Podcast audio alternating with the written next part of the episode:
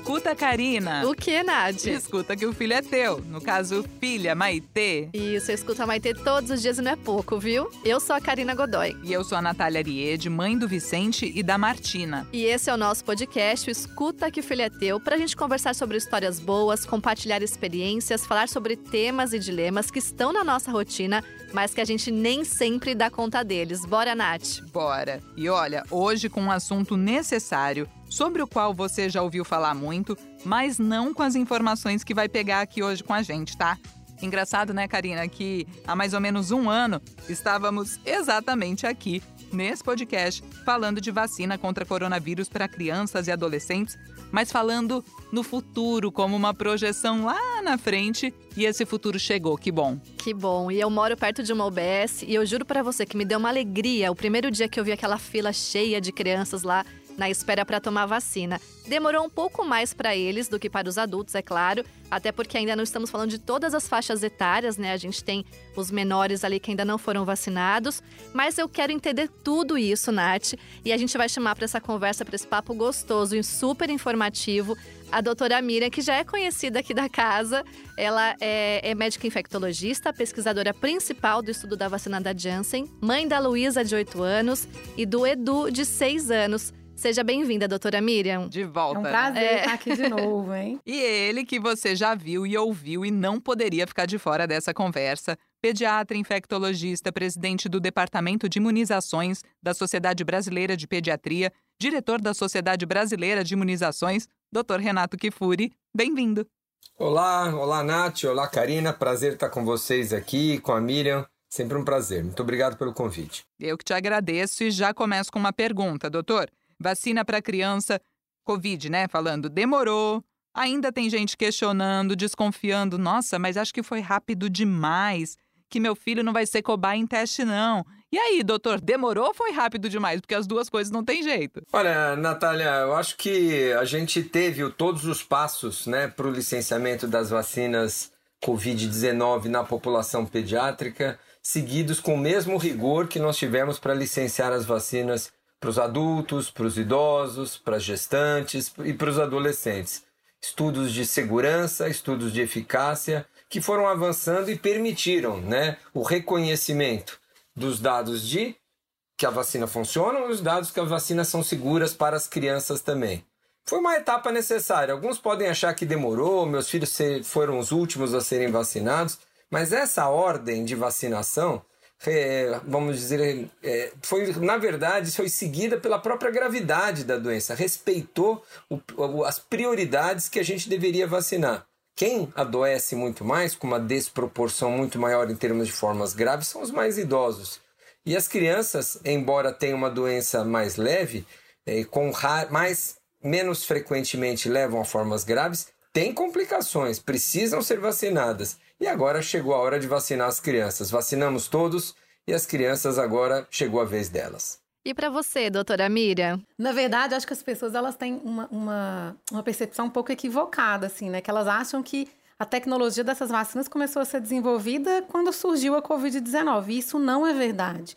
Então, por exemplo, a vacina da Covid, né, a Coronavac, por exemplo, que é que a gente, uma das que a gente está dando nas crianças, tem uma tecnologia bastante antiga, né, que tem mais de 50 anos. A vacina da Pfizer, que é a tecnologia de RNA mensageiro, ela começou a surgir ali nos anos 80, nos primeiros trabalhos para outras doenças, obviamente, mas para a doença que é a doença causada pelo coronavírus especificamente, desde aquele primeiro surto pelo coronavírus primo do SARS-CoV-2, que foi o SARS-CoV-1, que deu aquele surto lá em 2003, que pegou Estados Unidos, China, graças a Deus não chegou no Brasil. Essa vacina já foi estudada especificamente para coronavírus. Então não foi tão rápido assim, não. A gente teve vários anos aí, porque só precisou, na verdade, adaptar esse RNA mensageiro para o coronavírus novo. Legal, Miriam. E ó, para quem está escutando esse episódio, estamos gravando, conversando em maio de 2022, tá? Doutores, como é que estão hoje os índices de vacinação em crianças e adolescentes e os casos de Covid nessa turminha? Qual o cenário do momento? Olha, Nath, eu acho que precisa ficar claro que as crianças, embora tenham é, um risco de adoecimento de formas graves menor, é, o risco para elas não é desprezível, né? Crianças também hospitalizam, crianças também desenvolvem formas graves. Já tivemos praticamente 3 mil óbitos de crianças e adolescentes desde o início da pandemia. Crianças desenvolvem complicações tardias, como a síndrome inflamatória. Crianças têm Covid longa também. Não é negligenciável de maneira nenhuma a vacinação dessa, dessa faixa etária. É, e, e isso, isso vem sido demonstrado ao longo é, do, de todo o início da pandemia até o momento. Infelizmente, é, a percepção, a falsa percepção de que as crianças não têm doença grave, que não precisam ser vacinadas, tem levado a uma cobertura vacinal diferente ou inferior do que a gente tem visto nos adultos. Pela primeira vez num programa de vacinação, nós vemos adultos vacinados, pais vacinados e crianças não vacinadas. Né? Geralmente é o contrário, né? a gente vacina os nossos filhos. Não é isso, Karina? A gente vacina os filhos Sim. e aí, por fim, a gente pensa na gente. Será que precisa mesmo? É meu filho que eu vou dar prioridade.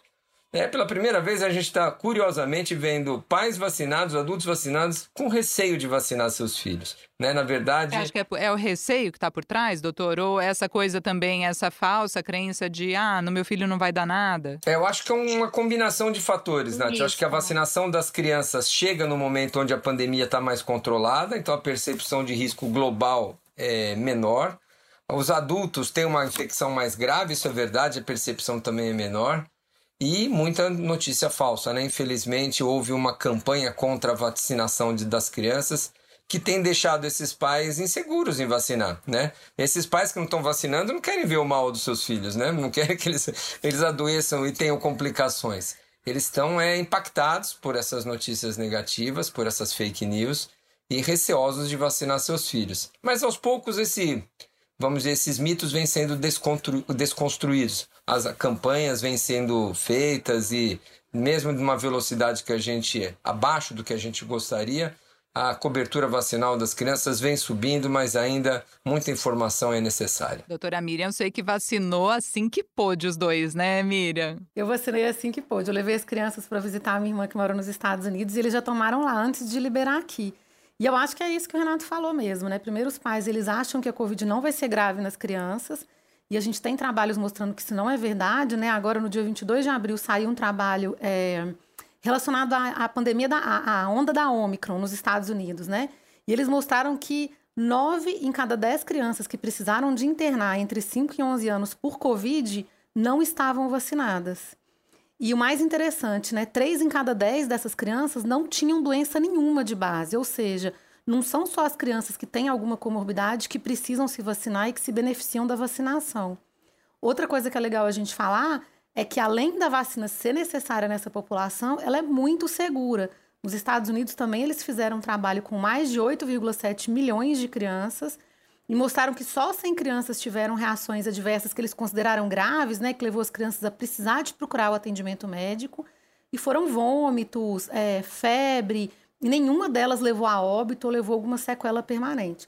Então é o que o Renato falou, as vacinas elas são necessárias e elas são bastante seguras. E essa semana, né, Miriam, o Ministério da Saúde aqui do Brasil publicou o seu informe eh, confirmando que na, não há nenhum óbito relacionado à vacina em crianças. Isso precisa ficar claro, Verdade. porque foram tantas notícias falsas. A gente ouve sempre alguém nos grupos, né? Ah, não sei quem tomou vacina e morreu foi por conta da vacina. Não há mortes em crianças por vacina no Brasil. Até o momento não há nenhum registro, então segurança total. A gente tem mortes em criança, tem complicações. E eles investigaram acho que uns 38 casos, não foi? Exatamente. A gente tem complicações e mortes pela, pela doença. Então quem está com medo da, da vacina devia estar tá com medo da doença. Essa sim mata e hospitaliza. A gente não vacina só para prevenir morte, né? Aquele argumento de ah, Covid mata pouco criança, sarampo mata pouco, gripe mata pouco, meningite mata pouco, a Covid sozinha mata mais do que todas as doenças do calendário infantil.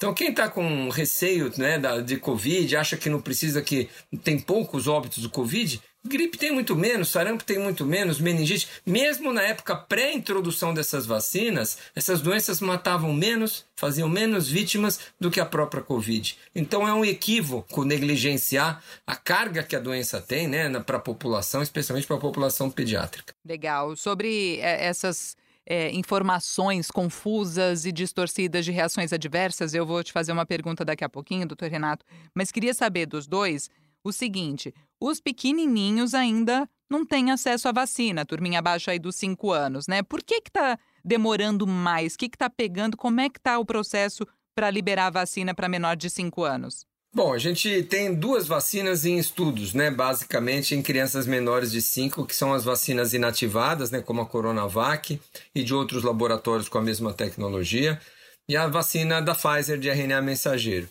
A, a, na situação de pesquisa atual com a variante Omicron, os estudos com duas doses da vacina Pfizer mostraram uma insuficiente resposta. Eles testaram a vacina com um décimo da concentração da vacinação, da, da, da, formulação de adolescentes e adultos. Lembrando que acima de 12 anos a gente usa uma vacina com 30 microgramas, de 5 a 11 anos, um terço, 10 microgramas, e eles testaram a vacina de 2 a 5 anos. É, com 3 microgramas, ou seja, um décimo da dose de adulto.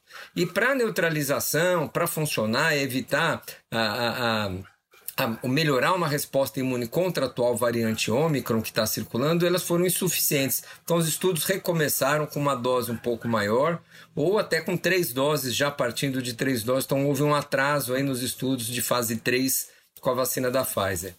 Com a vacina do Butantan, com a Coronavac, nós não temos estudos de fase 3 concluídos, esses estudos controlados, com é, todos monitorados direitinho. Nós temos experiências de mundo real ou seja, vacinas aplicadas na China e aplicadas especialmente no Chile aqui, que mostram né, o que tem acontecido com a vacinação é, em crianças de 3 a 6 anos.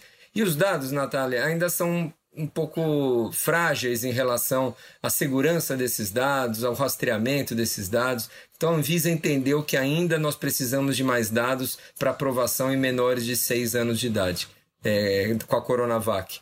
Então eu acredito que foi uma decisão correta. Eu acho que a gente precisa, é um grupo que a gente precisa é, ter certeza que a vacina é segura, que a vacina funciona, para liberar aqui no país também. Eu já não vejo a hora de levar minha filha, gente. Ela tem é. quatro anos, acabou de completar. Eu tô nessa ansiedade porque não acontece. A gente vai ver o que vai acontecer, né? Porque há quatro dias atrás, a Moderna, que é outra que produz a vacina de RNA mensageiro, entregou toda a papelada para o FDA para tentar autorizar a vacina dela nos menorzinhos de cinco anos. E a Janssen, a Janssen não, a Pfizer já falou que vai entregar também esse mês. Então acho que em breve, né, Renato, a gente vai ter outras opções para esse público aí menorzinho. Eu não tenho dúvida que as vacinas chegarão, né? Só não temos no curto prazo. Eu acho que talvez no médio prazo a gente vai poder também vacinar a Karina, fica tranquila. Ai, graças a Deus. Estarei lá na fila. a gente estava falando sobre a circulação, né, de, de informações que geram dúvida e insegurança nos pais. Não faz muito tempo eu recebi num grupo de mães um print de um estudo com números sobre miocardite relacionada à vacina. E aí é, vi conversas ali, reações de outras mães e mães esclarecidas, tá, gente? Muito assustadas. Na época até falei, mandei isso pro doutor Renato, falei, doutor, isso aqui é fake. O que, que eu respondo para essa mulherada lá no, no grupo. E aí ele me explicou que o que estava pegando era uma interpretação dos dados, né, doutor Renato? É, a miocardite, a gente, quando faz esses estudos de vacina, Nath, a gente sabe que alguns efeitos muito raros, quando você faz um estudo para licenciar a vacina, você estuda 30, 40, 50 mil indivíduos ou crianças. Então, às vezes, aqueles efeitos que acontecem um em cada um milhão de doses aplicadas, não aparecem nesses estudos porque eles são tão raros, eles vão se mostrar presentes é, na vida real, né? depois que você vacina milhões de pessoas. Então, nós descobrimos, por exemplo, ao aplicar essas vacinas de RNA, que existe um risco muito pequeno de uma inflamação cardíaca, chamada miocardite. Às vezes, aquela membrana que envolve o coração também inflama, chamada pericardite.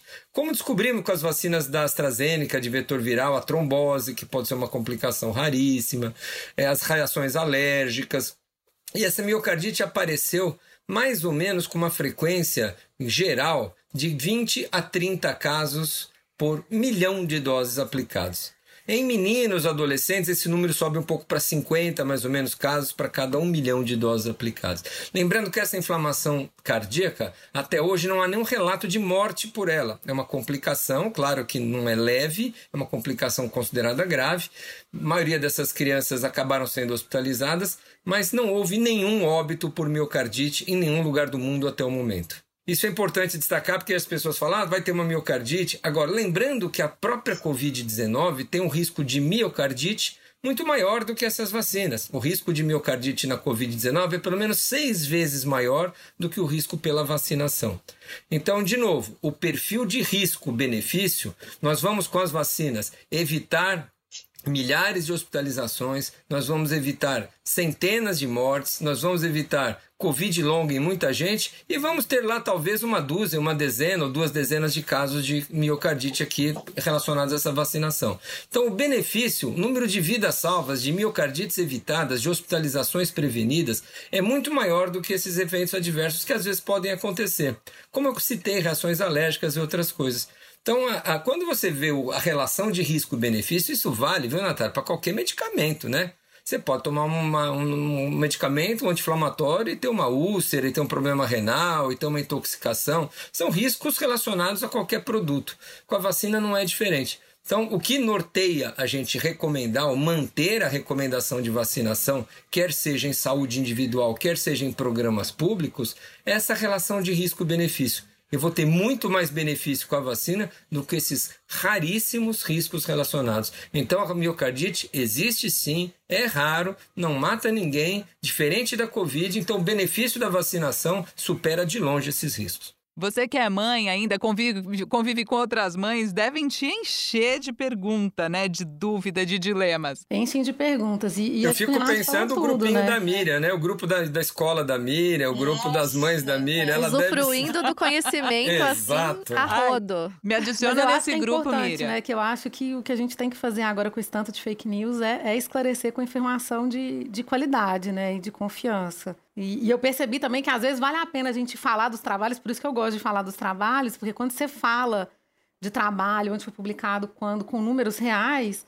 parece que as pessoas elas veem realmente que, que é, é científico dado, né? Que não é uma coisa da nossa cabeça. É, e esse que eu perguntei especificamente, eu fiquei assim, é, cismada, porque as mães estavam é, repercutindo lá, e aí falava, ah, quando você vacina um milhão, eu não vou lembrar os números exatos, mas você vacina um milhão de crianças, você vai ter tantas mil crianças com miocardite. Então, não é, não é que isso aconteceu, é uma projeção do que pode vir a acontecer, né, doutor? Isso. E, Doutores, Nath, tem um né? do final do ano passado é, que eles fizeram essa comparação, se não tivesse a vacina e tendo a vacina, né, publicaram no MMWR, que é uma revista do CDC americano, e viram que sem a vacina, o número de casos de miocardite a, a prova, provavelmente seria 16 vezes maior, justamente pelo que o Renato falou, né? A doença Covid, a infecção pelo vírus Covid sem a proteção vacinal, ela dá muito mais miocardite do que a vacina em si, né? E, gente, nós estamos vivendo como quase que uma vida normal, né? Eu tenho minha filha de 4 anos que ainda não foi vacinada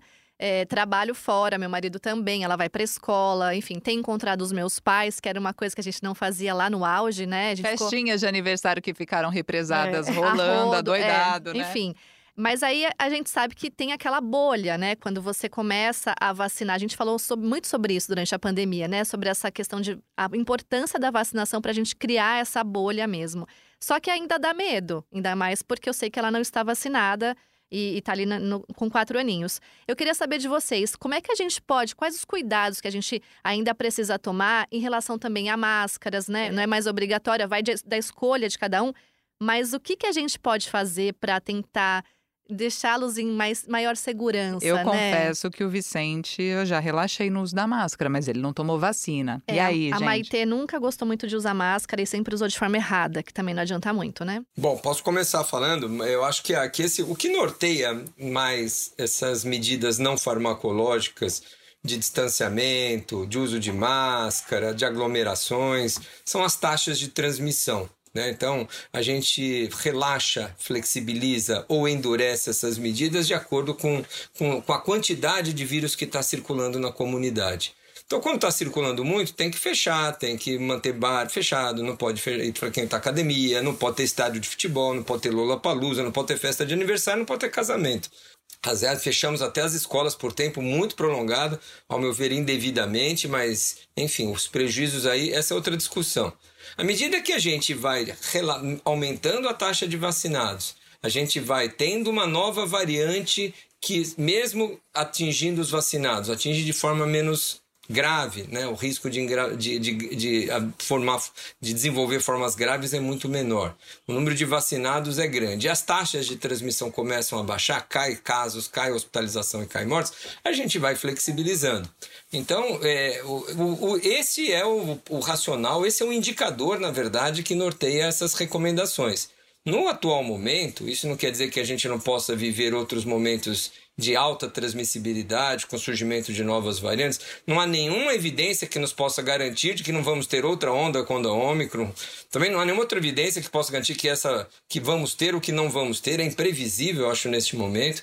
Mas enquanto nós estivermos com uma situação mais confortável, a gente tem liberado carnaval, liberado shows, liberado festas e não estamos observando, pelo menos até o momento, há uma tendência atual de estabilização de casos, mas incremento de taxas de transmissão, a despeito de tudo isso estar acontecendo. Né? Então, nós é, continuamos monitorando registro de casos, a gente precisa sempre insistir nas testagens, para reconhecer vigilância genômica, reconhecer essas variantes que está circulando, para a gente, em algum momento que achar que nós temos hoje um risco maior de transmissão, reforçar essas recomendações, essas medidas não farmacológicas. Agora, o fato de não estar obrigado, eu acho que o Estado não tem mais que legislar sobre usa máscara, não usa máscara. A gente tem que informar a população, né? Quais são as situações e as populações de risco. Então, se você tem mais de 80 anos, você não pode entrar num ambiente de transporte por aglomerado sem máscara, 70 anos. Se você tem uma doença crônica, se você está grávida, né? Se você. Então, tudo é uma questão. Se você está sintomático, não é possível que você espirrando, tossindo, com febre, saia espalhando vírus para todo mundo sem máscara, se você precisar sair. Então, a recomendação, uma coisa é obrigação, outra coisa é recomendação. Isso que eu acho que precisa, ou que falta informação para a população. A população precisa saber que mesmo que não seja obrigado, se você é uma gestante, se você está sintomático, se você tem uma doença de risco, se você é mais idoso e vai frequentar um ambiente de mais aglomeração onde é inevitável, é um ambiente fechado, não é ventilado, não, há, não é possível fazer distanciamento, é extremamente recomendável o uso de máscara nessas situações.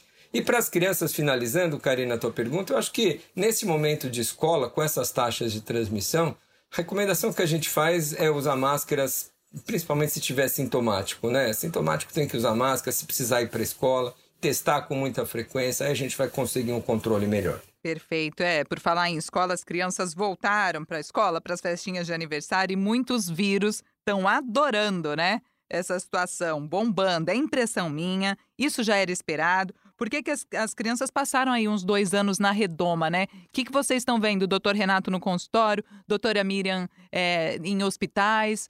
O que está rolando? Por que, que tem tanto hospital lotado de criança? Nath, o que a gente está vendo é que está aumentando a, a, a, a, disseminação desses outros vírus, né? Então a gente tem um aumento muito grande no número de crianças sendo atendidas no nos pronto atendimentos por vírus essencial respiratório, por um vírus que chama metapneumovírus, por influenza.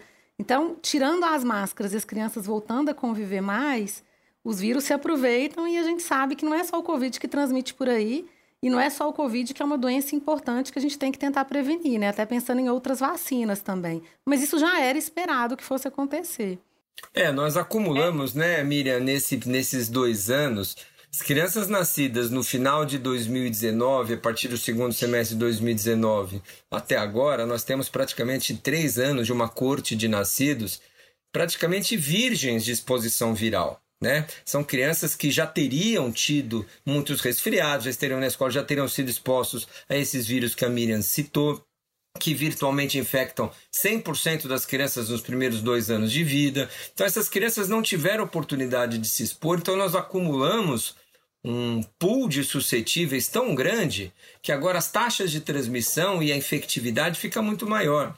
Eu acho que a gente que faz pediatria, poucas, poucas vezes, Nath, a gente viu é, tantas doenças respiratórias acontecendo e as, as mães desesperadas, porque meu filho vive doente, não tem nada que eu possa reforçar a imunidade dele, é, não é possível, ele vive doente, Sara, de um emenda no outro, e, e é assim mesmo, infelizmente, nós estamos pagando o preço de uma nova sazonalidade, vamos chamar assim, uma nova é, situação epidemiológica onde essas crianças não expostas hoje estão enfrentando uma enxurrada de vírus onde elas eram naives, virgens de disposição a todos eles. Infelizmente, a maior parte deles é viral, a maior parte deles não tem tratamento, é sintomáticos, então é muita, é muita conversa com as mães que estão com seus filhos com coriza, com tosse, que não melhora, que emenda um resfriado no outro, porque muita, na maioria das vezes poucas coisas nós pediatras temos a, a fazer a não ser orientar, recomendar, higienizar, e na verdade os, os remédios aí são pouco é, pouco efetivos nesses quadros, especialmente nas crianças pequenas. E é óbvio, né, incentivar a vacinação para aquelas doenças que são preveníveis, né? Gripe tem vacina, pra, é, pneumonia tem vacina, coqueluche tem vacina, é, para sarampo, pra, né, que sarampo, caiu. é, para sarampo, enfim, para todas as outras doenças do calendário infantil e para a própria Covid acima de 5 anos de idade. Né? E vocês percebem que houve atraso nas vacinas, nas, nas vacinas que antes a gente cumpria o calendário certinho e tal. Vocês percebem nos consultórios que os pais de repente deixaram de vacinar os filhos e que realmente é muito importante, né, gente? Porque vacina não dá para atrasar, né? É, isso tem dado do mundo inteiro que houve atraso, né? A gente sabe que as pessoas, é, o fato da gente ter mantido é, as pessoas em isolamento social e tal, atrasou o calendário vacinal e diminuiu a adesão à, à vacinação no mundo inteiro, né? Tem trabalho nos Estados Unidos mostrando que isso reduziu em 30%. No Brasil, os dados é, de redução da adesão ao calendário vacinal, eles são muito maiores, né? Tem um trabalho feito pela Fiocruz super bacana, que mostra que em algumas regiões do Brasil a gente tem bolsões assim com atrasos de até 70%, com 70% das crianças com a vacinação atrasada. Então, isso é uma coisa que agora a gente vai ter que correr atrás, né? Porque, como a gente falou e o Renato falou aí, as outras doenças continuam existindo e muitas delas são preveníveis com vacina e podem ser tão graves quanto a Covid-19. E vocês fazem algum alerta sobre alguma vacina, alguma doença especificamente agora? O doutor Renato mencionou que tem muitos vírus que aí não tem né, muito o que fazer, é tratar sintoma, etc. Mas, por exemplo, o sarampo está voltando à pauta. Não tem dúvida, né? A gente já vem na. É, é, a gente vem com essa queda nas coberturas, nas taxas de coberturas vacinais como um todo há um tempo no país né, o próprio sucesso que as vacinas vêm fazendo nos últimos anos, na última década, tem, infelizmente, desmotivado as pessoas a se vacinarem. Então, aquela, aquela preocupação em manter o calendário em dia, porque todo mundo conhecia alguém com coqueluche, com sarampo, alguém sequelado de pólio no passado, era motivador de vacinação e as pessoas tinham um apreço muito grande pelo calendário vacinal, não atrasavam as vacinas. E, infelizmente, paradoxalmente, na verdade, o próprio sucesso que as vacinas fizeram ao eliminar essas doenças acabam tirando do imaginário de todos essa, é, essa importância da vacinação, porque a percepção do risco cai muito. Então a gente vem assistindo uma queda lenta nas taxas de coberturas vacinais desde 2015, mais ou menos, e que piorou na pandemia.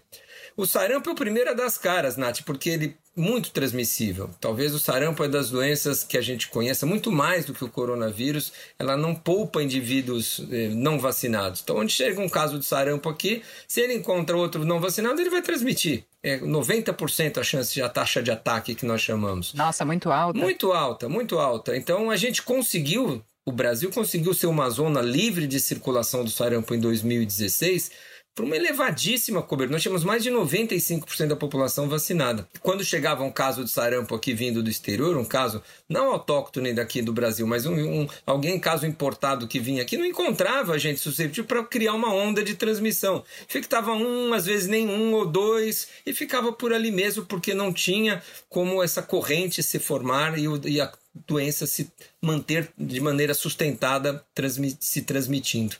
E isso a gente perdeu com o surto no Amazonas em 2018, com o surto aqui em São Paulo em 2019. Nos últimos quatro anos foram mais de 40 mil casos de sarampo no Brasil.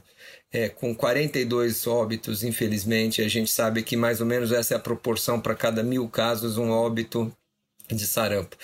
E é o que a gente não quer voltar com esse cenário, né? A gente está vendo pólio aparecer na Israel, na África, países que têm coberturas até um pouco melhores que as nossas vacinais. Então, o risco não é só para o sarampo, não. É para pólio, para difteria, para meningite, surto já de pneumonia. A gente já tem alertas no Rio de Janeiro, em Santa Catarina, de casos aumentando de doença pela bactéria da pneumonia.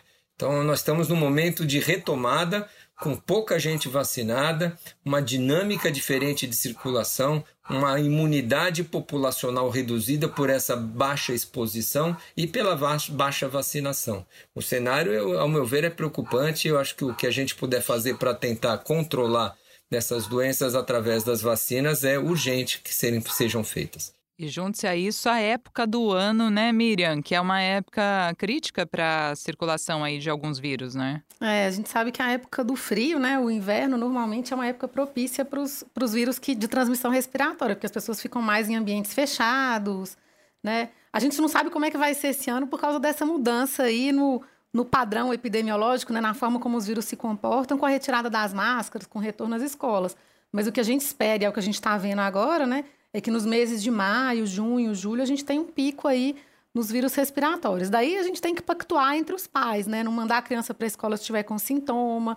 Na hora que for fazer uma festinha de aniversário, é, procurar fazer festinha de aniversário de um ambiente bastante aberto, com pé direito alto, né? Se der para fazer atividades ao ar livre, melhor ainda.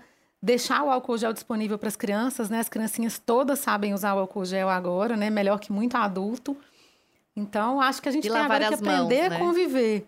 Exatamente. A minha filha lava a mão melhor do que eu, gente. Ela Ai, faz bonitinha. muito bonitinha, assim, que eu acho que eu nunca tinha feito antes do jeito que ela faz. Lava entendeu? meio do dedinho. dedinho. É. Os meus não só lavam, como vigiam quem não tá lavando, né? Então, outro dia a gente estava ah, é. tomando um café no shopping e eles já chamaram a atenção numa moça lá que estava pegando pão de queijo sem higienizar a mão. Muito bom. A gente falou um pouquinho sobre avanço lá no começo, né, desses estudos tal. Para vocês, assim, o que, que a gente pode esperar, né? Alguma novidade em breve?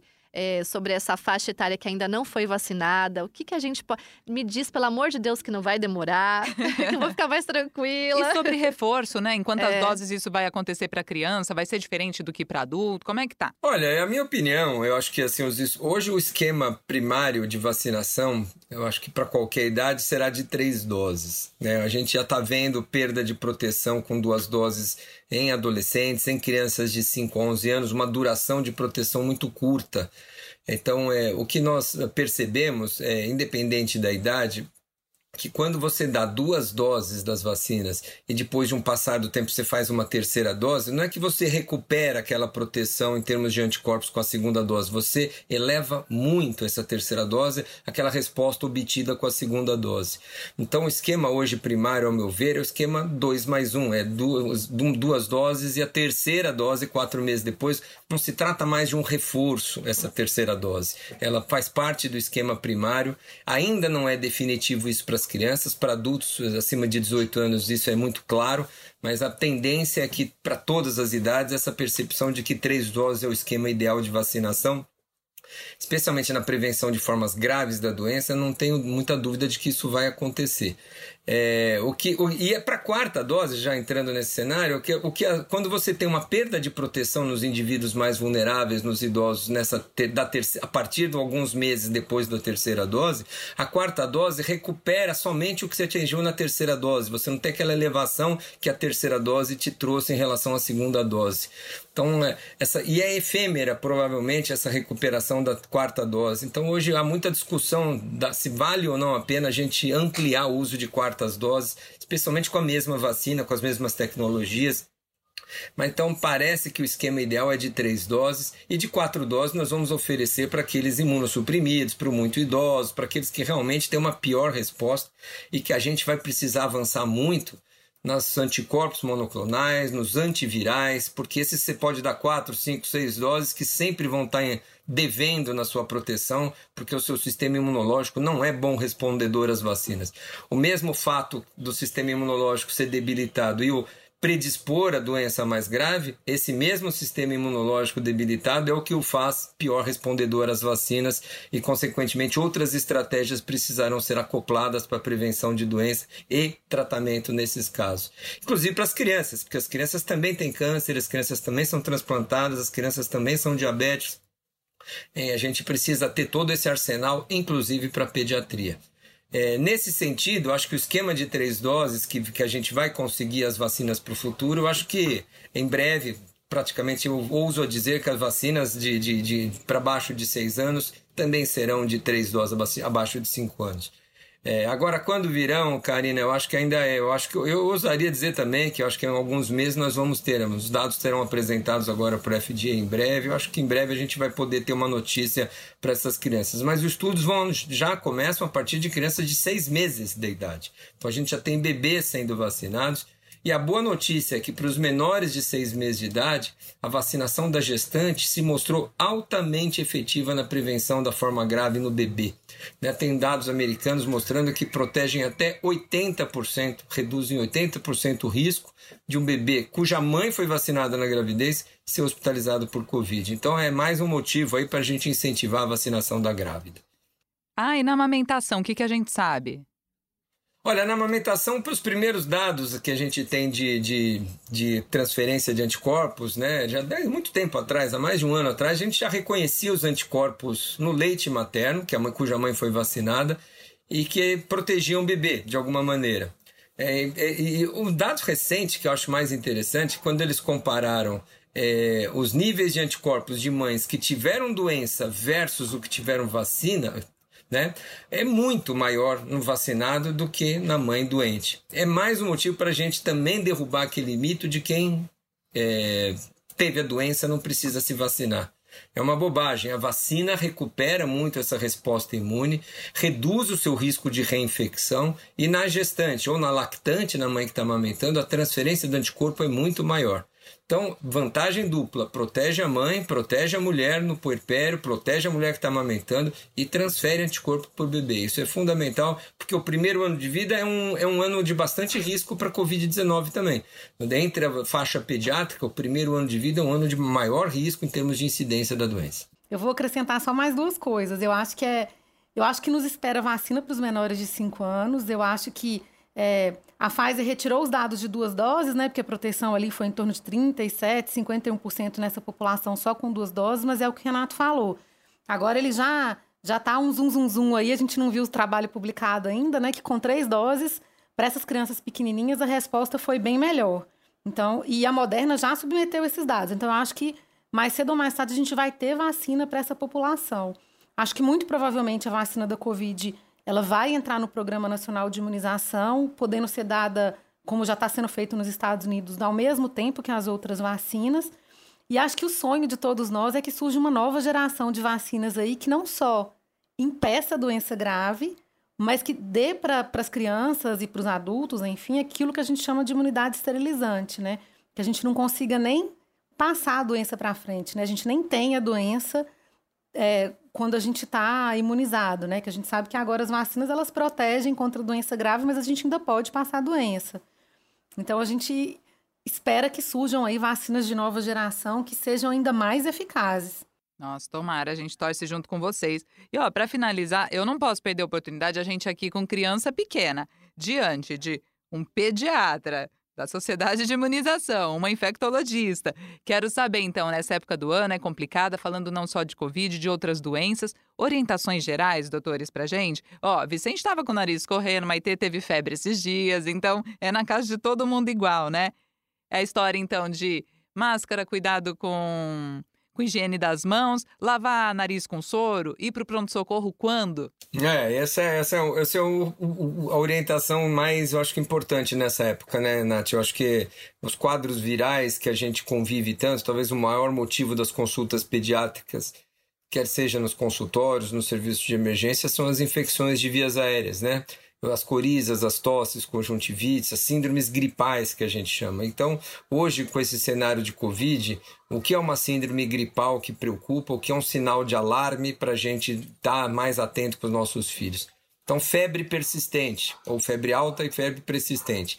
Persistente é aquela febre que você medica, ela passa, nem deu nem o efeito do antitérmico passar, ela volta. A febre persiste por mais de 48, 72 horas, essa criança precisa ser examinada precisa ser levado a um serviço de saúde, ao seu pediatra, ao serviço de emergência, enfim.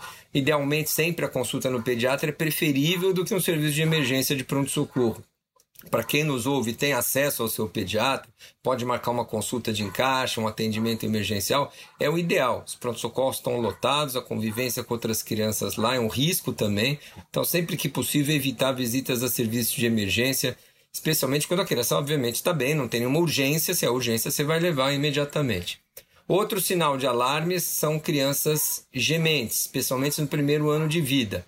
Bebê que está gemendo, cansaço, praticamente pouco abrindo o olho, pouco comunicativo. Se a criança não está bem, não é só no momento da febre, baixou a febre, a criança continua gemente, é um sinal de alarme para porque essas crianças provavelmente não estão tá bem também.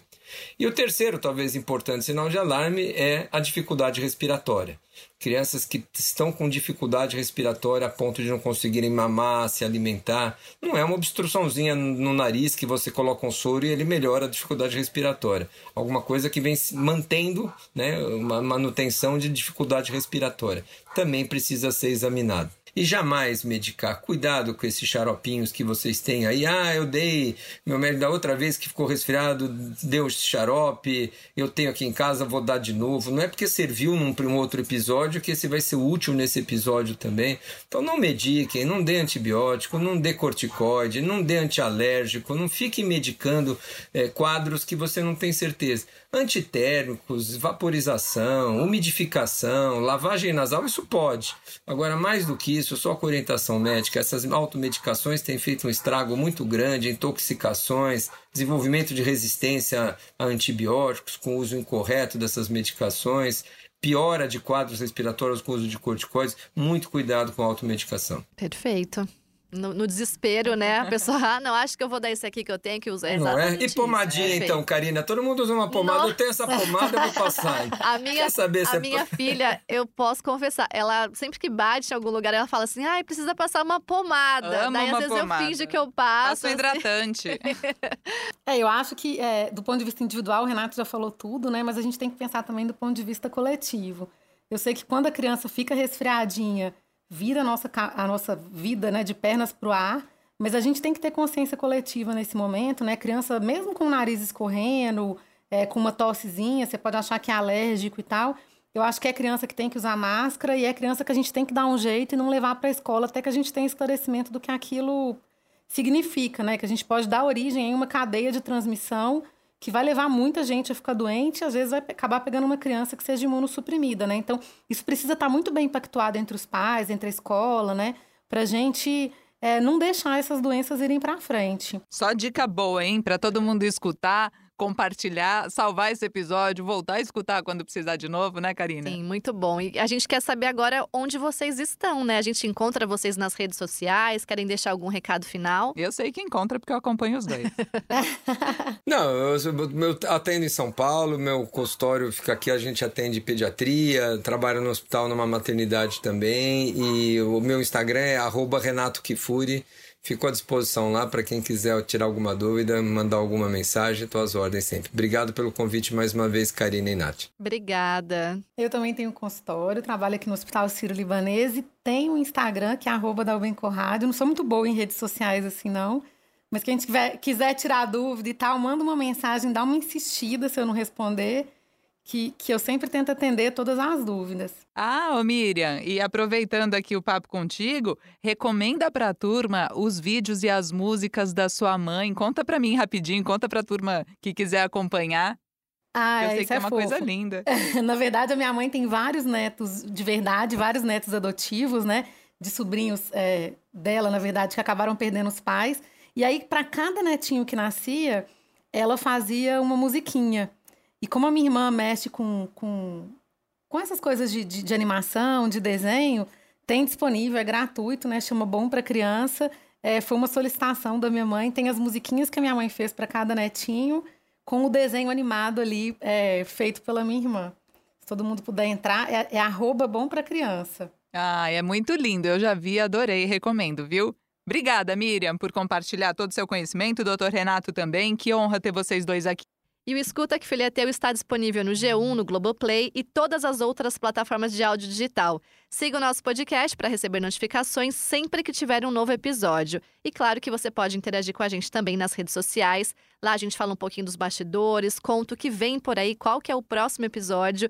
E é só você acessar o arroba a Karina Godoy, Karina com K, e o Godoy com Y, o arroba Natália Ariede, como se escreve mesmo, e no arroba portal G1. Cá, a gente aqui no Escuta que o Filho é Teu sempre preza, quase sempre, por ter episódios que tratem de temas de uma forma atemporal, né? Para ser aquela companhia em qualquer momento da vida. Você pode pegar lá dos primeiros episódios mais atuais, eles são sempre atuais. Agora, a vacina era um que tinha que ter atualização, né? Tinha, porque a gente falou sobre isso no primeiro episódio, na primeira temporada.